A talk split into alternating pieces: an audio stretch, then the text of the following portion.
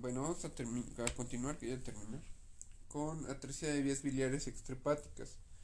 Es la causa más común de colestasis quirúrgica en el neonato y la más frecuente de trasplante hepático en la infancia. Se produce obliteración, discontinuidad de la vía biliar con ausencia de flujo biliar y secundariamente cirrosis. Entonces, la causa más común de colestasis quirúrgica en el neonato y más frecuente de trasplante hepático en la infancia. Entonces, ¿cuál es la causa más frecuente de trasplante hepático en la infancia? Esta madre, atresia de vías biliares. De vías biliares extrahepática, güey. O sea, el pinche cístico colédoco hepático Se produce obliteración, discontinuidad de la vía biliar con ausencia del flujo biliar. Ajá. Y secundariamente cirrosis. Existen, eh, bueno, existen dos formas. Adquirida, que es la más común, y embrionaria, que se asocia a citus. Inversus. adquirida, que es la más común, y embrionaria, que se asocia a citus inversus. Okay. ¿Qué más? Asplenia, cardiopatías, cardiopatías. Cardiopatías, ajá. Cardiopatías, carditos. Hasta como lo lees como no mames. Sí, güey, estás de la alergia, güey. enfermo. Cardiopatías, etcétera. Se clasifican en tres tipos. Uno, obstrucción del colédoco. y dos, obliteración del conducto hepático común. Y tres, la más frecuente, afecta toda la vía biliar extrahepática, ¿va? Entonces, La 3 es la más frecuente. Se van a clasificar en tres tipos. Una, obstrucción del colédoco. Dos, obliteración del conducto hepático común. Y tres, la afectación de la vía biliar extrahepática. Se especula una posible etiología viral por reovirus, rotavirus, CMV o tóxica. Niñas de término, ictericia neonatal de inicio menos de dos semanas de vida. Entonces, como una niñas de término con, o niños de término con ictericia neonatal de inicio menos de dos semanas de vida en forma embrionaria o más típico más de dos semanas en forma adquirida, ¿va? Entonces, niños de término, ictericia neonatal de inicio en menos de dos semanas de vida en forma embrionaria o más, o más típico más de dos semanas de vida en forma adquirida. Entonces, más común la forma adquirida, ¿no?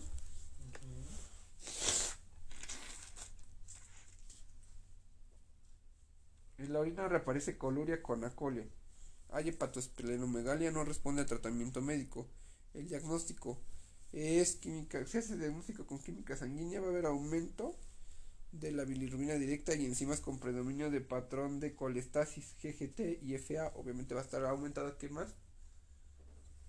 Espérate, güey, porque decías niñas de término, eso es importante, ¿no? O sea, afecta más a niñas. Es la tipo 3, la más común que afecta toda la vía biliar. Y ictericia de neonatal de inicio, menos de dos semanas de vida, eso es súper importante.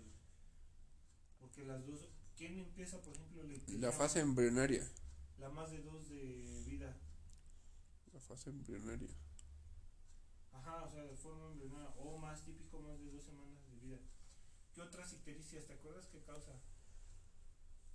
Alimentación, alimentación por lactancia materna, Síndrome de Arias. síndrome de Arias, este...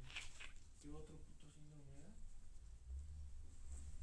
Esta madre, güey, atrofia de vías biliares, Ajá. trastornos de metabolismo de las bilirrubinas como Klinefelter, Silver, este nada más porque las de al nacer pues están más fáciles. Incompatibilidad del RH grupo ABO eh, ¿qué otra puta madre es? atresias de vías biliares.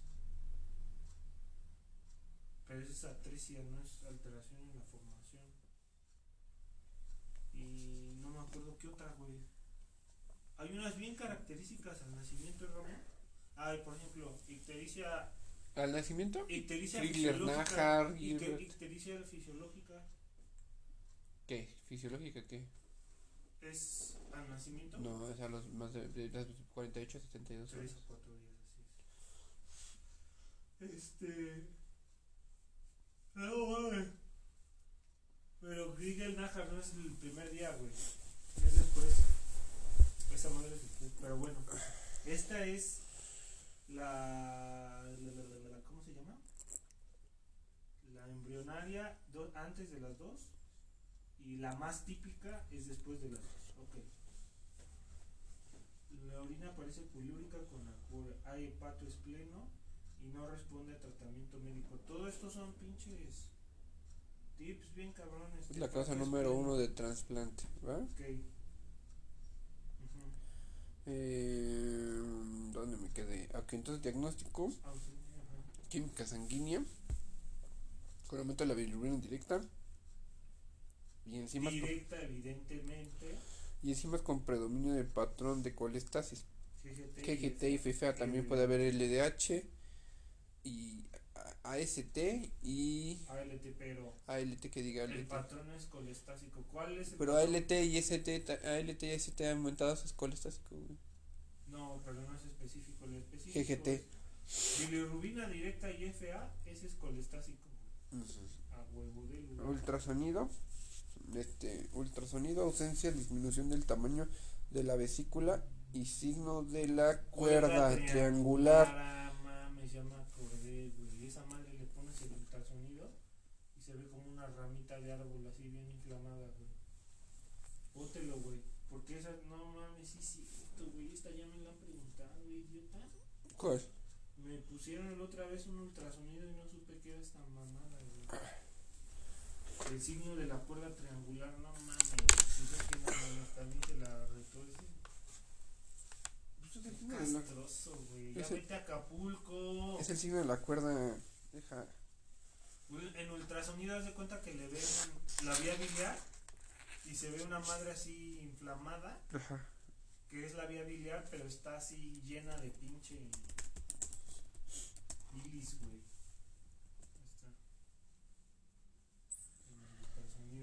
Mm-hmm.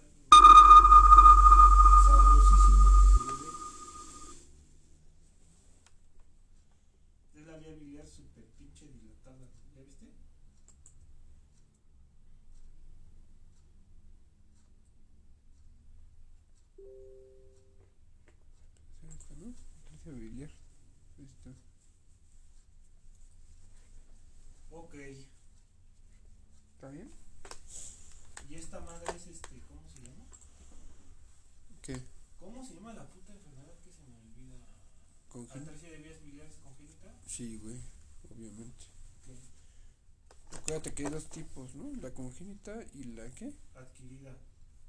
Que la más frecuente es la adquirida, ¿no? Embrionaria. Ajá. Aquí dice, güey. Se produce obliteración y dice existen dos formas, adquirida la más común y embrionarias, entonces situs inversos, asplenia y cardiopatías, etcétera. Ok. ¿Ah? Más común, cardiopatías. La tipo 3 es la más frecuente y es más frecuente en niñas. Lo más frecuente es que se ictericia neonatal más de 12 años de vida, eh, que por la forma de presentación adquirida y puede haber signos de hiperbilirrubinemia, aculia, acolia, coluria, este, que la puta escala de Kramer aquí es bien importante, no sé por qué no te la pusiste, pendejos, me la vas a tener que decir de memoria, imbécil. Ya vamos dos temas de ictericia y no, no, la, no la has mencionado. Ya sabes que ese es de a huevo también. Hay hepatoesplenomegalia. no, Kramer no, 1. Está bien fácil, la, la, la la, la esa es la, la, el equipo, el ese de fútbol, güey, ya me lo sé. A ver. Kramer 1 es la cabeza.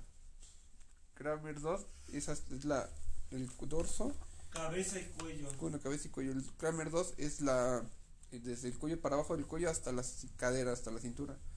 Kramer 3 es desde la cintura hasta las rodillas. Y Kramer 4 es tobillos y creo que ya las manos, ¿no? Manos y pies. O ese es el 5, ¿no? 5. Uno, cabeza y cuello. Dos, se pone su playerita, güey. Como Calimán, pero acuérdate que le llega hasta acá, güey. Kramer 3 se pone su short De los tobillos. hasta las rodillas, güey. Todos, No, hasta las Y el rodillas. Kramer 4 son los tobillos. Kramer 4 se pone playera o pantalón y se pone camisa larga, güey. Ujú, Y Kramer 5 es manos y pies. güey. ujú, Ok. Entonces, química sanguínea. Pero te preguntan, ¿eh, güey? Por ejemplo, a mí me han preguntado, ¿qué es lo que a mí se me olvida? Kramer 1 ¿Qué niveles de bilirrubina tienes? No mames, me lo han preguntado, idiota. 5 a 8. Kramer 2, 8 a 12. Kramer 3, 12 a 18. Kramer 4, 18 a 20 no sé qué y más de 20 y tantos. No mames. Póntela rápido para nada más ver esos datos porque esas me la han preguntado, güey.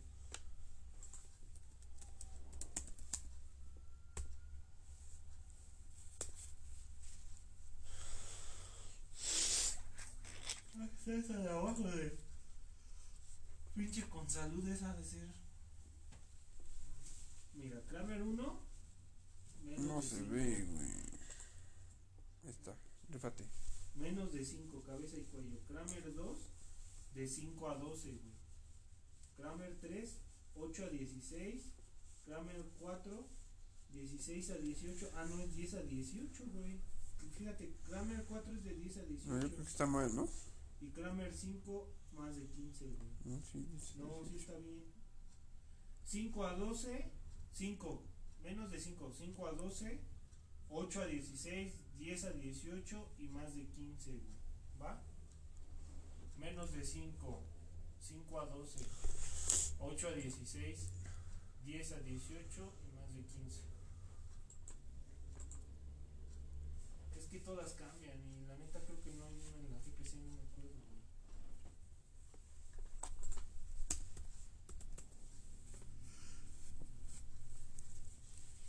GPC.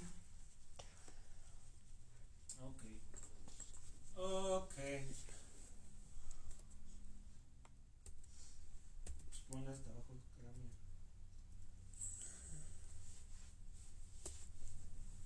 Ahí está.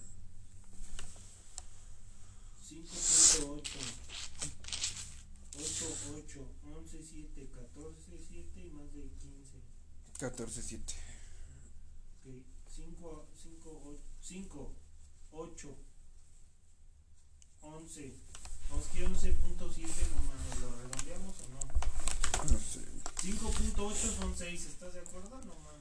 Mejor así, mejor di 5, 8, 11 y así, güey.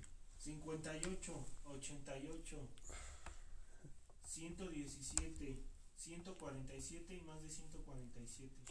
58, 87. ¿Qué 88. digo? 88, 117, 147 y más de 147. 58, güey, 88, 117, 147 y más de 147. No está tan difícil, ok. Así mejor. 5, 8. 8, 7. 88, 88. 107. 117. 117, 147 más de 147. Excelente. Otra vez. 5, 8. Ajá, 8, 8. ajá. 117. 147. Y más de 147. Y más de 140. Acuérdate que la 5 ya no es de 15, güey. Ok. Ya está pinche. Entonces, ¿qué más dice? Entonces, aumento de la bilirrubina directa y enzimas con predominio de protón colestasis GGT FA. Ultrasonido, ausencia o disminución del tamaño de la vesícula y signo de la cuerda triangular se pone en rojo. güey. Estructura hiperecogénica por encima de la bifurcación portal. Ah, es eso, güey. Estructura hiperecogénica por encima de la bifurcación portal. Puede ser normal, fíjate, puede ser normal madre. Gamografía hepatobiliar con tecnesia 99 ida. El hígado capta el trazador, pero no se observa flujo hacia el intestino. El hígado capta el trazador, pero no se observa flujo hacia el intestino. Biopsia de vías biliares, prueba más fa- fiable. La biopsia de vías biliares es la prueba más fiable. Llegas y lo biopsias. Eh, cuando los demás no son concluyentes, se asegura sin, es segura sin coagulopatía, hallazgos, proliferación ductal, fibrosis portal y trombos biliares. LAPE, último recurso y tratamiento definitivo, trasplante hepático hacia los dos años de edad. Mientras se realiza una, mientras se realiza una por hepatoportoenterostomía, hepatoportoenterostomía. Puede involucrar, eh, ser en Y de ¿no? Puede evolucionar a cirrosis con hipertensión portal de mal pronóstico. Y pues obviamente no. Obviamente puede evolucionar a cirrosis, evidentemente. Toma, güey, ahí está. Pásamela. 18 gigas de Lenar. Eh, puto, ¿viste lo que te acabo de pasar? Todas las putas clases, todos los tips. Eres un puto suertudazo, ¿eh? Gracias. ¿Están buenas? Este del coledo con dilatación congénita de la vía biliar extrahepática, más común, el hepático común. No, creo que no hemos terminado esto, güey. Dice, biopsia de vías Ah, biliares güey. prueba más fiable cuando el trazador son concluyentes. Es segura sin coagulopatía, hallazgos, proliferación ductal, fibrosis portal y trombosis y trombos biliares. La AP es el último recurso. El tratamiento definitivo es trasplante hepático hacia los dos años de edad. Mientras se realiza una hepatoportoenterostomía, puede evolucionar a cirrosis con hipertensión portal de mal pronóstico. ¿Va? Vas. Quiste de coledo con dilatación congénita de la vía biliar extrahepática. Más común en el hepático común. Entonces, quiste de coledo con no es en el coledo, es en el hepático común. Se debería llamar quiste del hepático común, cabrón. Ictericia a diferentes edades con una masa más, ahí le tienes que subrayar masa. Dolor abdominal o largitis febril, claro. O sea, ya nada que ver con la atresia de vías biliares. Este güey va a tener un, un abdomen agudo, casi casi una masa, un dolor abdominal y colangitis febril. Litiasis puede evolucionar a cirrosis biliar. Diagno- diagnóstico USG, resonancia magnética, vía dilatada y tratamiento quirúrgico, resección del quiste, evidentemente. Ya, güey. Síguele, síguele. Anemia neonatal.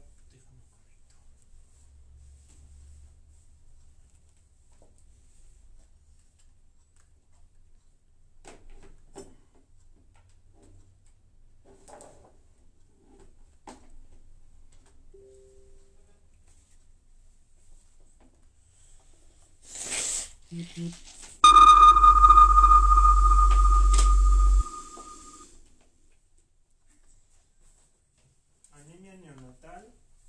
Mantener la lactancia materna exclusiva más allá de los 6 meses de edad. Causa anemia ferropénica.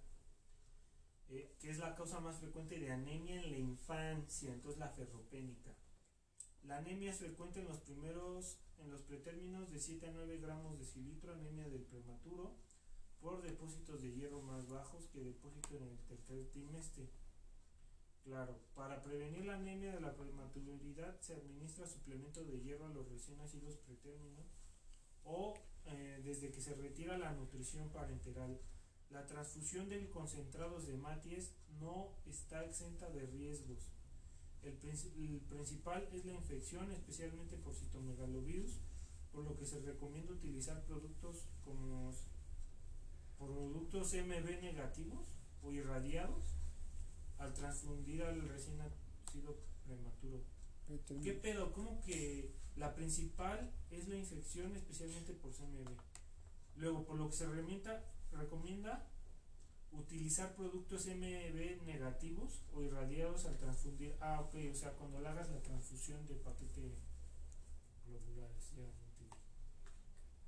Ok, ok, policitemia neonatal. Pero no es vera, fíjate, güey, con razón. Nunca había leído yo esta nueva. Polistemia neonatal, hematocrit, ah chinga, hemorragia de tubo digestivo, ¿o qué es eso HTO? Es Sí, como pues, trastorno hemorragia. venoso mayor, ¿no? Pero ¿qué es HTO? Hemorragia del tracto. Hematocrito venoso. Ah, hematocrito venoso mayor del 65% como consecuencia de una hipoxemia fetal. Como consecuencia de una hipoxemia fetal. Con aumento de la producción de eritrocitos compensadora o de una sobretransfusión. Ah, ya viste. O sea, hay dos. O está hipóxico o lo, o lo ladearon, como dices, ¿no? Principales causas, insuficiencia placentaria, tabaquismo, hijo de madre diabética, síndrome de Down, no hay síntomas y son leves a moderados, derivado de alteraciones metabólicas asociadas. Va a cursar con hipoglucemia e hipocalcemia, güey. Esto es súper importante. Niño con hipoglucemia e hipocalcemia, porque luego te puedes confundir con el síndrome de Bewicke-Wiedemann y todas esas madres, ¿no? Entonces, hematoquito más del 65% o sufrió una hipoxemia o lo sobretransfusieron, ¿no? Y eh, por, las causas por insuficiencia placentaria, tabaquismo, hijo de madre diabética. Siempre el hijo de madre diabética se está chingado, ¿no?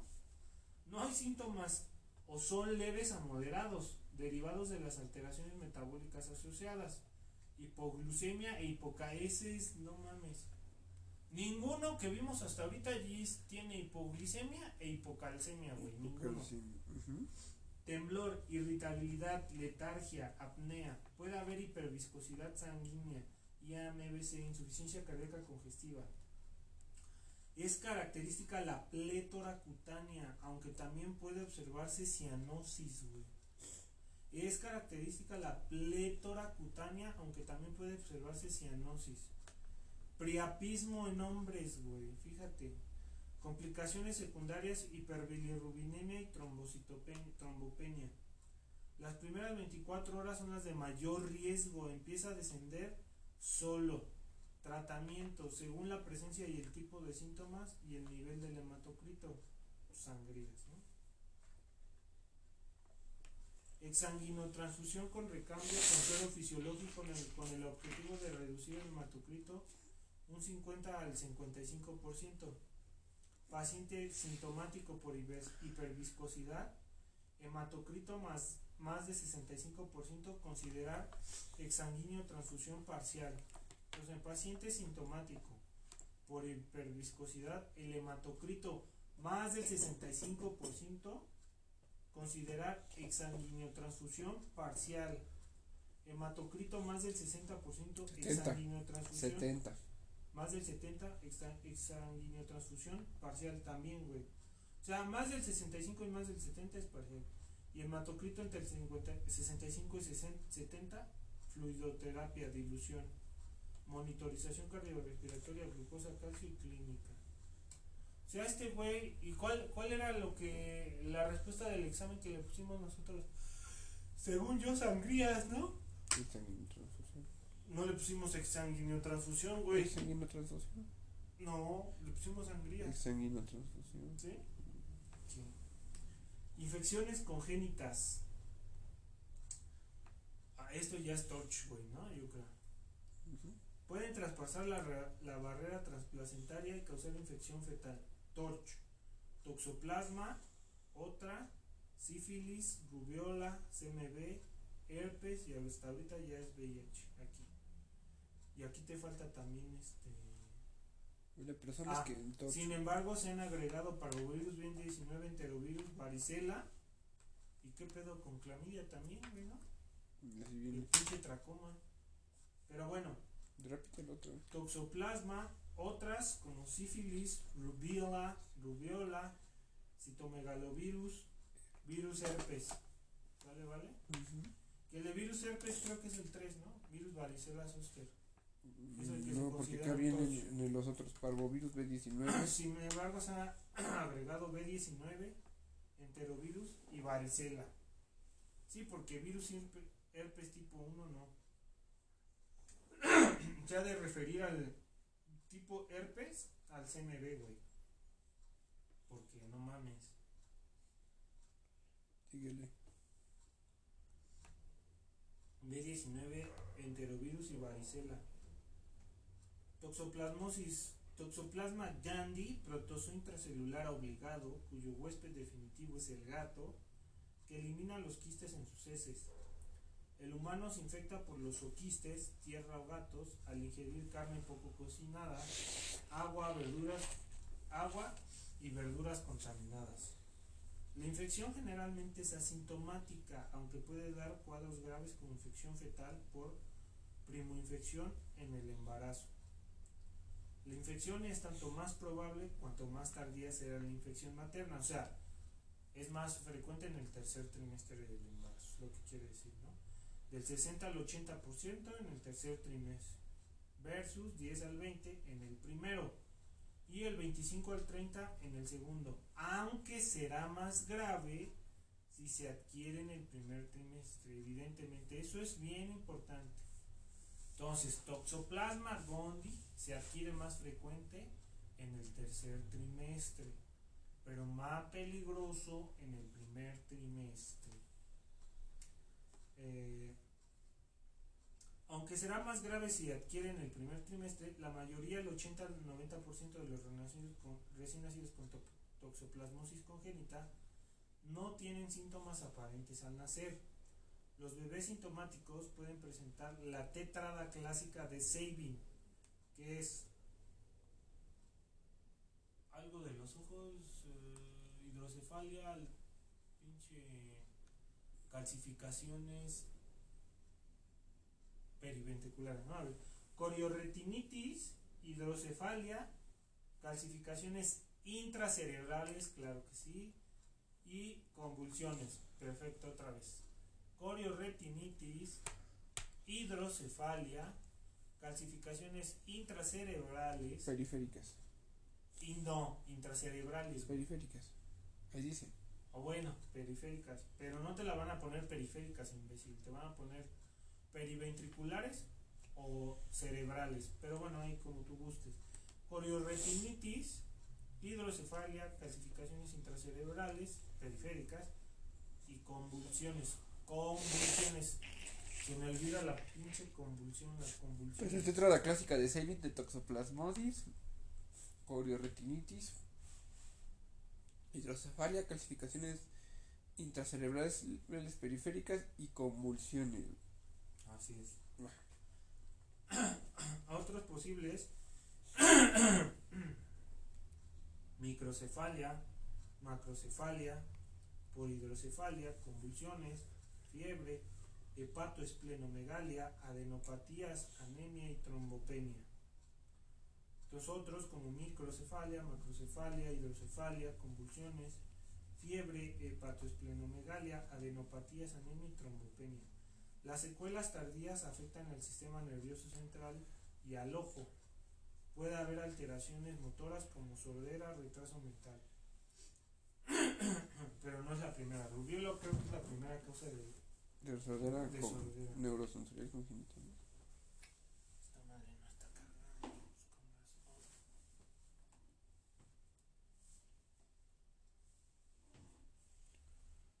Güey, pues no mames, no está conectada tu pinche extensión. ¿Para qué estás conectado? Imbécil.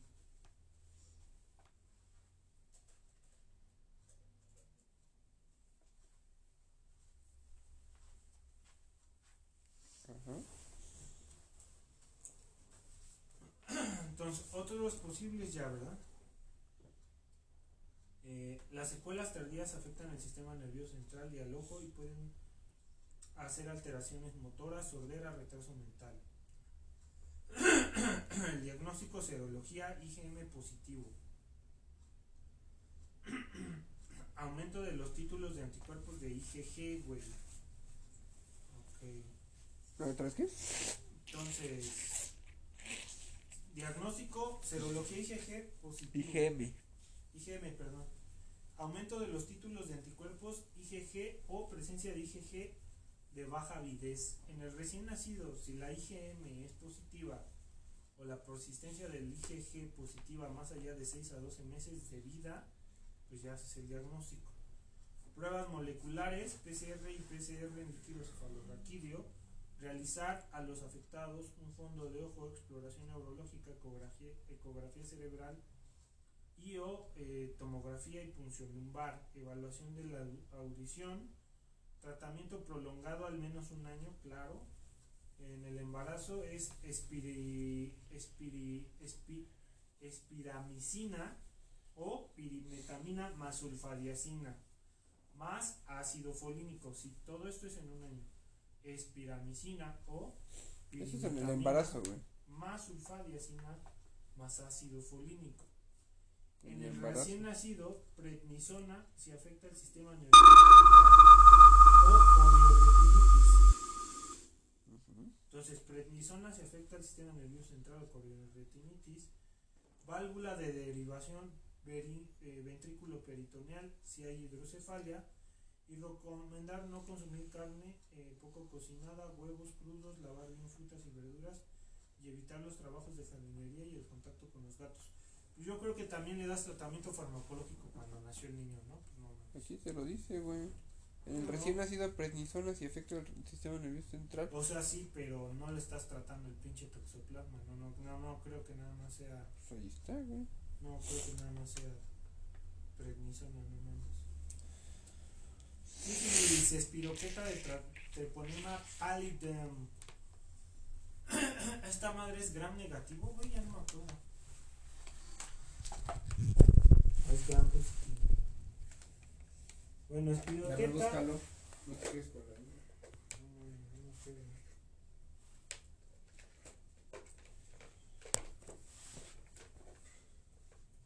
Treponema pallidum. Vamos a ver qué dice Wikileaks. Treponema compuesta de uh, diámetro es una espiroqueta que no se tiñe con grano. Gran negativa. Gran negativa, perra. Entonces, sífilis, espiroqueta, treponema pallidum, de transmisión sexual con riesgo de transmisión vertical, con riesgo de transmisión vertical. Entonces, espiroqueta, treponema pallidum, de transmisión sexual con riesgo de transmisión vertical, sífilis congénita. Este riesgo se para mayor cuanto más reciente sea la infección. Será mayor. Ah, yo dije separa, no, no. Será mayor cuando más reciente sea la infección. Obviamente, o sea, el primer trimestre igual es más riesgoso. Ah, no, porque lo más frecuente es que el toxoplasma sea en el tercer trimestre. Pero es más, más grave en el primero. Y aquí será de más riesgo cuando es más reciente, o sea, en el primero, ¿no? La infección materna con respecto a la gestación, la enfermedad materna en la fase primaria y secundaria tiene mayor posibilidad de infección fetal. Entonces, la enfermedad materna en fase primaria y secundaria tiene mayor posibilidad de infección fetal, más la primaria. El contagio fetal puede ocurrir durante todo el embarazo por vía transplacentaria y también al pasar por el canal de parto. Entonces el contagio fetal puede ocurrir durante todo el embarazo por vía transplacentaria y también al pasar por el canal de parto. La mayoría de los recién nacidos estará asintomáticos y en dos terceras partes de ellos irán apareciendo signos y síntomas en los primeros tres meses de vida. La mayoría de los recién nacidos estará asintomáticos. En dos terceras partes de ellos irán apareciendo signos y síntomas en los primeros tres meses de vida. Manifestaciones precoces menores a dos años. Hepatoesplenomegalia. Osteocondritis. Con periostitis y pseudoparálisis por dolor denominada de. Pseudoparálisis de, de, de Parrot, que es un- en la rodilla, según yo. Lesiones cutáneas ampollosas, pénfigo sifilítico, con afección palmoplantar, úlceras mucosas, fisura periorales, condiloma lata, adenopatías generalizadas, hidrops fetalis, glomerulonefritis, ictericia, rinitis y anemia. Otra vez. Manifestaciones precoces. Menores de 2 años. Hepatoesplenomegalia, osteocondritis, con periostitis, pseudoparálisis por dolor, pseudoparálisis de Parrot. Lesiones cutáneas ampollosas, que es el pénfigo sifilítico, con afección palmoplantar, esto es súper importante, no muchas afectan las palmas y plantas. Afección palmoplantar, úlceras mucosas, fisuras periorales, condiloma lata. Eso de fisuras periorales también está importante porque se puede confundir con Kawasaki. eh, adenopatías generalizadas, hidrops fetalis, glomerulonefritis, ictericia y rinitis y anemia. Manifestaciones tardías, mayores a dos años, alteraciones neurológicas, neurosífilis, tabes dorsal, que es la nariz, ¿no? En, en silla de montar o cuál es, a ver, ponte Tabes dorsal.